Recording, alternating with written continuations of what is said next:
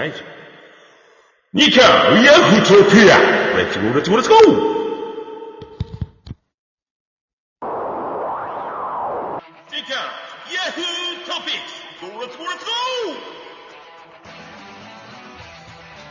はい、皆さん、こんにちは。こんばんは。おはようございます。ということで、2回フートピックス、ラジオ特バージョン47回目です。ということで、えー、カズルさんが前回ね、ジュラシックワールドも語っていただきましたけども、そんな世の中いろいろな動きがあるよということで、今日は、えー、一週間のニュースを振り返る、えーニュースキャスター、ニュースワード、ニュース、セブンデイズのニュースワードランキングから、ニュースを続いて、うん行きましょうよ。あら、そろそろやっとぴだよ。うわぁ、ニュースさあ、ということで。ほんとさ、ここのさ、タイトルコールのさ、あれでしょ、シャウト適当だよね。いやいや、そんなことないですね。全力。全力でやってるとああなっちゃうっていうことですね。さあ、参りましょう。ニュースセブンデイズからです。ニュースランキング、まずこちら。第20位、大相撲名古屋場所、異例コロナで、えー、内幕内5番連続不戦といううん。ね、うん第19位、えー、古江彩花さんですね。えー、海外メジャーで、えー、非常に人気というかね、単独首位発進。えー、続いて、18位、えー、パリ・サン・ジェルマン。えー、最強軍団に列島興奮。第17位、えー、富山の用水路。大量の1万円札落とし、えー、主現れませんでした。第16位、ティモンディ高岸博之。プロ野球独立リーグに入団。第15位、えーファイナルファンタジー歌舞伎化決定。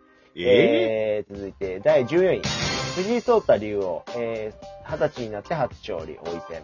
第13位、えー、盆踊り、海外で大人気。第12位、日韓、えー外務大臣会談、えー元徴用工問題をめぐり議論。第11位、えー巨人、えーコロナ感染拡大で中日戦延期。第10位、大谷翔平104年ぶりの快挙持ち越し。第9位、土曜の牛の日各地で大盛況。第8位、猛暑、お欧州で山火事の被害拡大。第7位、お猛暑の後に大雨。えーー。北海道、東北で警戒。第6位、えー、Google、ロシア裁判所で500億円の売金命令。第5位、世界陸上、えークライマックスへ。第4位、新型コロナ、東京都お医療警戒最高レベルに。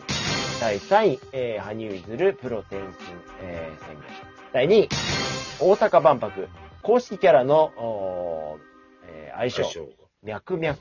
第1位、安倍晋三元総理、えー9月27日武道館で国葬ということで、以上を、えー20個で、ニュースワードランキング、7月23日、えーニュースキャスター放送分でした。さあ、カズラさんどうぞ。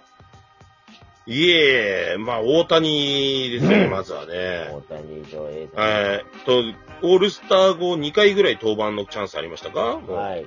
ありました。えー結果的に勝ててないってことなんですよね。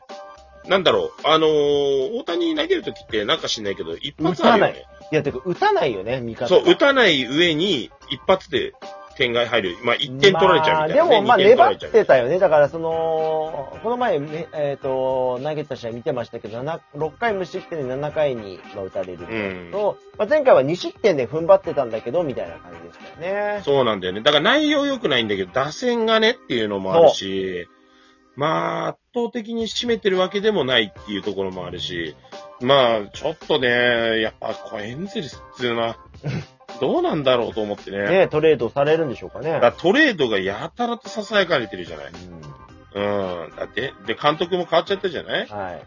うん。っていうところを考えると、ちょっと出るのが規定路線なのかなって思っちゃったりしますけどね。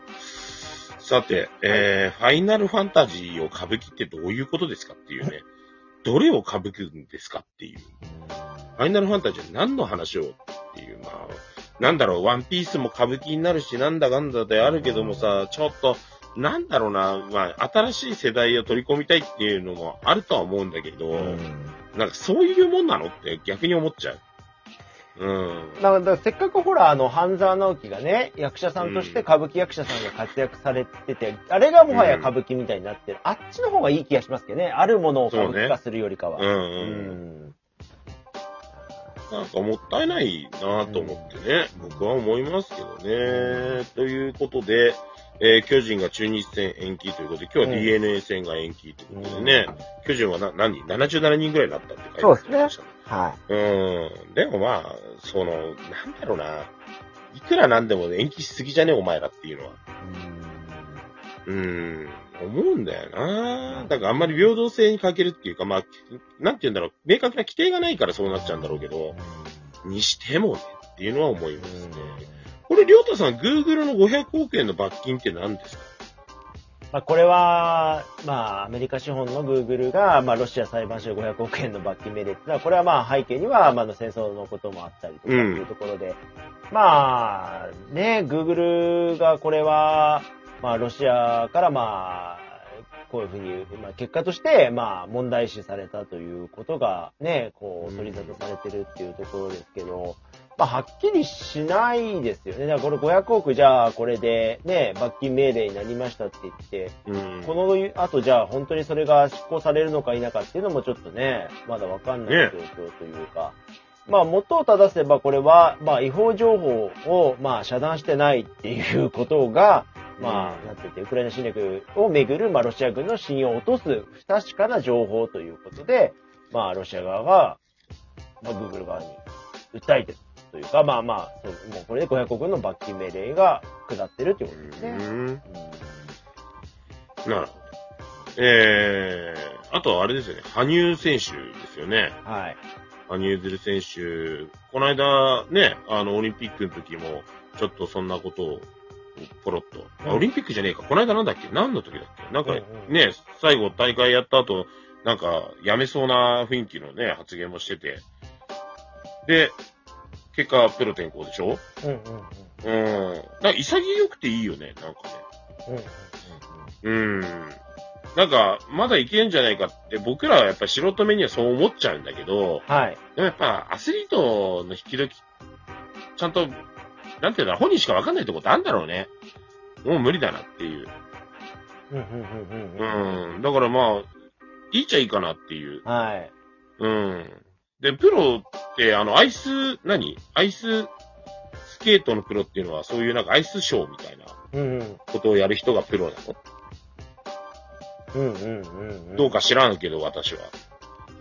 うん。だからまあそういうところでファンはまた見れるっていうところを考えれば、ね、あのーこれでプロ転向もしないで、スケートから足洗いますっていうのとか、こうちょっと寂しさはあるけど、うん。でもまだ見る機会があるって思えば、それはそれでいいんじゃないかなって。プロ野球とかだったらもうさ、引退っつったらもうやらないじゃん、基本的には。うんうんうん。ね、監督になるとかさ、解説者になるとかじゃないとその姿見ることないけどさ、うんうんうん。スケートはこうやってプロ転向っていうのがあるから、それはいいよね。いやー、だから、私これね、子供の頃からの疑問ですよ。どうしてね、だから、和代さん言うとおりさ、プロになったらオリンピック出れないのっていう不思議な競技だなっていうのはどうしても、やっぱりフィギュアスケートとしては、思います。うん。確かにね。うんあ、そう言われるそうだね。うん。いやーそれって、な、なんなんっていうか、だから僕はまあまあもうね、こんな公の場で言うのも今まであんだけ金メダル取っててアマチュアだったのって話だよね。いや、だから、そうなんですよ。なんかこう、競技性としてわからないスポーツである。まあ、それを改良改良っていうことでね、今なんかそのうん一つ一つに点数つけたりとかもしてて、なるべく公平性って、まあだから、なんか技術とスポーツが、あ、ごめんなさい、芸術とスポーツが混ざっている分野ってうん、すごく点数化してるのが難しい。でも競技性をっていうのも違うし、まあなんか難しいスポーツだなっていうのをすごく思いながら、僕は、あの、正直スポーツとしてはあまり、あの、関心が長くなってしまってる。うん。そうなんですね。さて、時間もなくなってきたのであれですけど、やっぱり1位の話ですよね。はい。どう思います？国葬。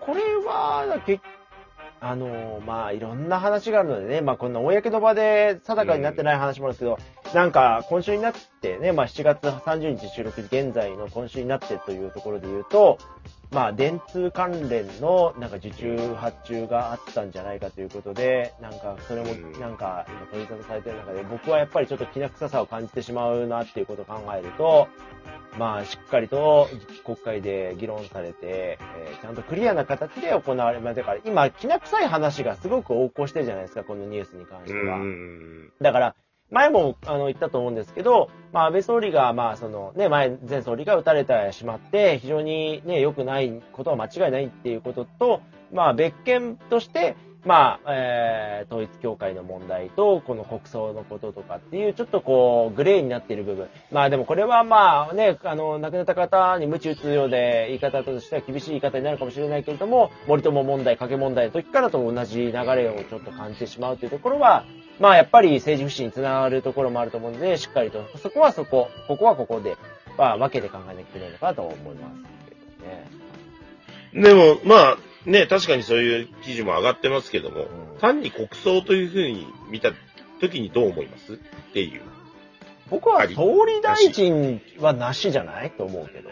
だってうん。国会議員の代表だけであって、まあ要は国民の代表でまあやってくる。それはまあありがたいというかね、あうのん。大事な仕事をしてくれてるとは思うけど、うーん、国葬ってそもそも何かね？っていうね、ノーマルさんじゃないけど。そうね何かねって感じだよね。まあまあ過去にも総理大臣の国葬ってあったみたいだけどね。ねまあでも時代が違うじゃない、なんかやっぱりさ。え。うん。うんなんか一番長期にわたってやってたとかそういう話じゃないと思うんだよね。うん。それは反対する人が多いのも当たり前だわ。うんまあやっぱり税金が使われて、まあしかも特にこの今国民がね、え特にしかも安倍さんなんて、ねそうそうそうそう、うんコロナのこの苦しい環境下で総理大臣をされてたってことだったらば、よりわかるじゃないですか、ご本人だって。うんだから自分の国葬にね、費用を使うよりかは、今苦しまれてる方に少しでもっていう思いもあるだろうしとか、なんかそこは総合的にもうちょっとバランス取った話になってもいいのかなっていう気がします。そうですよね。う。うんん。ということで、和代さん最後、お願いします。えっ、と、税、税金大事。